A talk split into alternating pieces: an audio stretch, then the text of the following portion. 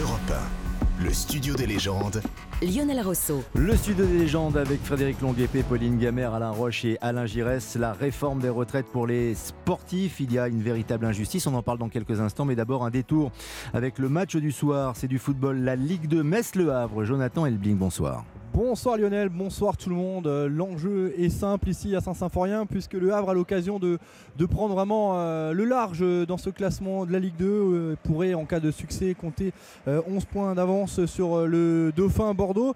Et à l'inverse, le FC Metz en cas de succès grimperait pour la première fois de la saison sur la deuxième marche qui serait synonyme de monter en Ligue 1 à l'issue de la saison. Alors on en est encore loin, mais en tout cas la donne elle, est là. Et puis attention parce que les, les Havrais n'ont perdu qu'un seul match cette saison, c'était lors de la deuxième journée euh, face à Valenciennes. En tout cas, le match est parti à quelques instants et pour le moment, euh, c'est un faux rythme. Il n'y a rien de plus du côté de Saint-Symphorien, 0 à 0 après 4 minutes de jeu. Et le fil rouge de la soirée, donc, c'est ce match de Ligue 2 entre Metz et Le Havre. Et nos débats, la troisième partie, la troisième et dernière partie du studio des légendes avec Alain Giresse, Alain Roche, Pauline Gamère et Frédéric Longuepé. Frédéric Longuepé, grand dirigeant et aujourd'hui président de Paris La Défense Arena, mais surtout ancien athlète de haut niveau, euh, gymnaste, et très investi dans ce collectif de champions et de championnes, Frédéric Longuepé, qui euh, dénonce un droit à la retraite inégal pour les sportifs de haut niveau. Il y a d'ailleurs une pétition qui a été lancée. Je pense que vous invitez toutes celles et ceux qui nous écoutent à, la signer après que vous nous expliquiez ce qui se passe exactement. Je crois qu'il y a une, date but, enfin une date butoir, une échéance 2012 qui fait que quand on a été actif sportif de haut niveau avant 2012, on est dans la panade.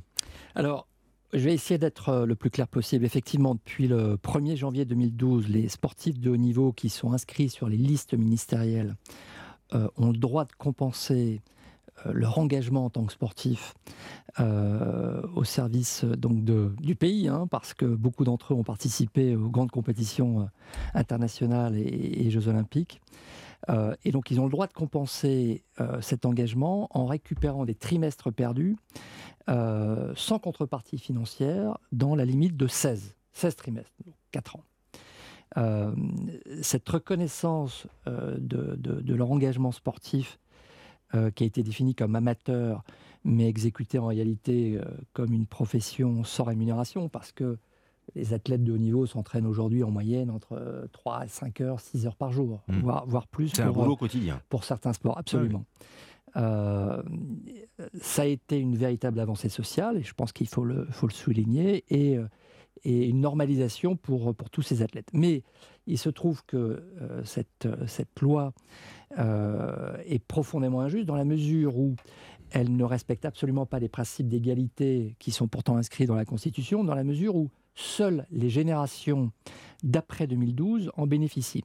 Dit autrement, ce dispositif qui a été prévu pour ces générations post-2012 n'est pas rétroactif euh, pour tous les athlètes et on a commencé à les recenser à partir de 84 et donc pour toutes les générations de 84 à 2012 qui ont représenté la France à l'occasion de ces championnats internationaux, championnats du monde, Jeux olympiques euh, et paralympiques, ne bénéficient absolument d'aucun droit. Euh, je vais vous donner un exemple. J'ai un, ami d'enfance qui a commencé, euh, comme moi, à être considéré comme un sportif de haut niveau à son entrée à l'INSEP. Il avait 13 ans. dès 85, 1985, il a été inscrit sur les listes appelées élites, mhm. qui euh, sanctionne, si je puis dire, le haut niveau d'excellence sportive. Et pendant ces 11 années, euh, il a acquis 14 titres internationaux, dont 4 titres mondiaux et 7 titres européens. Il a, pendant cette période, arrêté ses études et il les a reprises en fin de carrière sportive. On peut donner son nom? Ou vous préférez qu'il reste anonyme? Non, je préfère qu'il reste anonyme parce qu'il est le symbole de euh, tout un tas d'autres athlètes et aujourd'hui ils sont entre 35 et 40 000. Mais c'est un ancien gymnaste ça a été un gymnaste. Qui a cotisé pour la retraite avec euh, ce qu'il a pu recevoir peut-être ou percevoir en tant que sportif de haut niveau, même si ce n'était pas des salaires. Exactement. Mais qui ne bénéficie pas de la retraite aujourd'hui. À l'époque, euh, on ne gagnait quasiment rien. Euh, résultat aujourd'hui, il lui manque 28 trimestres, qui correspondent à les 7 ans pendant lesquels il s'est consacré entièrement au sport. comme il est fonctionnaire, il devrait normalement, pour pouvoir toucher une retraite pleine, s'arrêter à 71 ans mais on va lui demander de s'arrêter à 64 ans. Et on lui dit, c'est pas compliqué, tu vas pouvoir racheter les trimestres. Donc il a fait le calcul. Euh, Pour racheter ces trimestres, ça lui coûte 6 000 euros le trimestre. Il gagne 45 000 euros par an. Donc il doit emprunter 170 000 euros. Il a 55 ans. Est-ce que tu penses sincèrement que je vais emprunter 170 000 euros pour, payer ma retraite Pour payer ma retraite? Donc, euh, ce que je veux dire par là, c'est que marche à l'envers, parce que c'est les anciens qui cotisent pour les jeunes. le dispositif, et encore une fois, je trouve que c'est une très bonne chose euh, d'avoir normalisé une situation hmm. difficile pour un certain nombre d'entre eux. Et je rappelle que c'est à l'origine Jean-Pierre Caracchilo, qui est un éminent hmm. juriste, qui a créé le, le Centre de droit et d'affaires de, Limoges, euh, qui est à l'origine de, ce dispositif, parce qu'il avait mis en exergue le fait que d'anciens sportifs de haut niveau vivaient avec 5 euh, ou 600 euros par mois. Euh, mais encore une fois, c'est profondément injuste, parce que aujourd'hui, ce droit qui a été acquis pour ces générations post-2012, il a été acquis grâce aux générations depuis 84. Dans la société aujourd'hui, ce sont les jeunes qui travaillent pour payer la retraite des plus anciens. Là, c'est l'inverse qui se produit. Donc c'est en ça où il me semble important que l'on normalise les choses à nouveau et que l'on fasse en sorte que ce soit rétroactif. Alors je, voudrais ajouter que euh, je, me suis permis d'adresser un mot à, la ministre des Sports et euh, j'ai eu l'opportunité d'échanger avec euh, un de ses proches conseillers qui m'a indiqué que la ministre était tout à fait en accord pour rétablir une forme d'égalité et le sujet a commencé à être traité.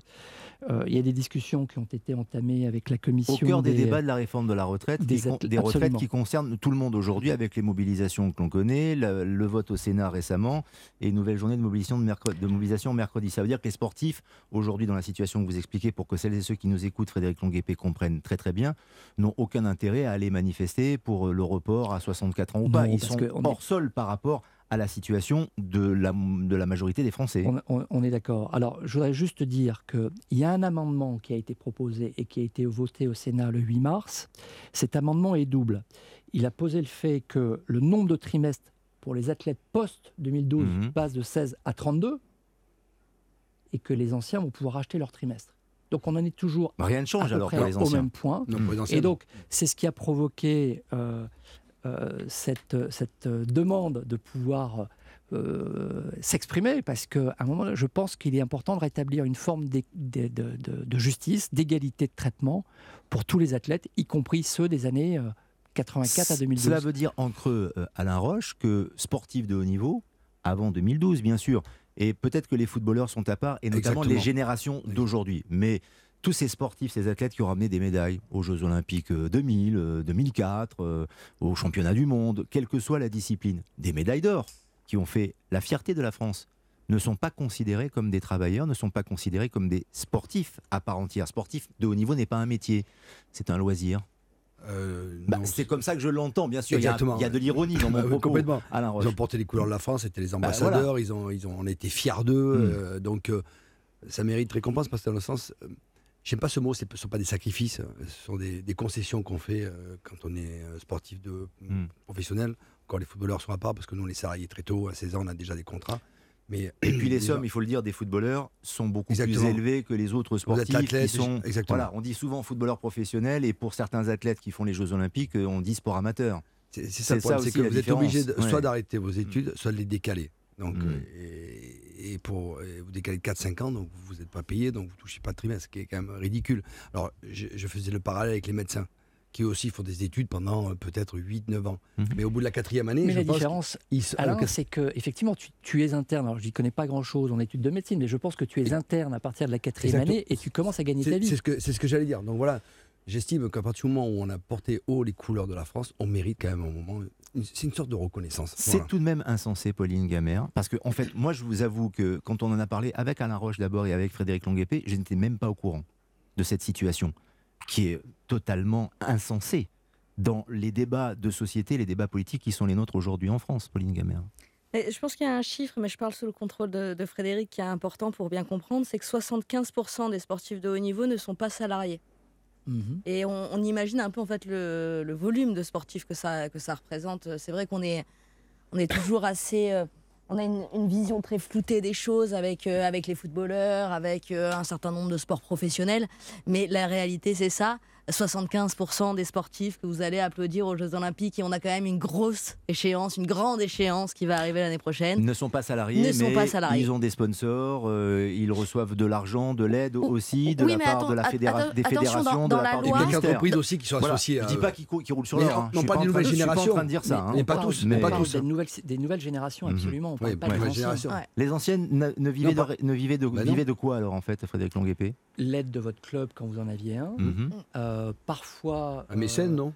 Parfois des, partenaires, des fédérations qui euh, donnaient quelques subventions, des conventions qui existaient avec le ministère des Sports et qui permettaient à certains athlètes de bénéficier d'un contrat avec la plupart du temps des entreprises publiques, mais sans forcément favoriser l'insertion de ces athlètes à l'issue de leur carrière. Donc on, est en train de parler de deux situations complètement différentes. Et encore une fois, on ne souhaite absolument pas jeter l'opprobre sur les générations post-2012. Bien au contraire. En revanche, c'est même normal. Rétablissons, et c'est absolument normal, rétablissons ce principe d'égalité. Avec une forme d'antériorité, bien sûr. Il était bon de faire la lumière sur ce dossier, et en fait, on invite tout le monde à signer la pétition. C'est au moins la moindre des choses. Merci de nous avoir accompagnés, Frédéric Longuepé. Bienvenue dans le studio des légendes. Vous appartenez à la grande famille des légendes maintenant ah, Sachez-le. à côté d'Alain Roche, Alain Giresse et Pauline Gamère.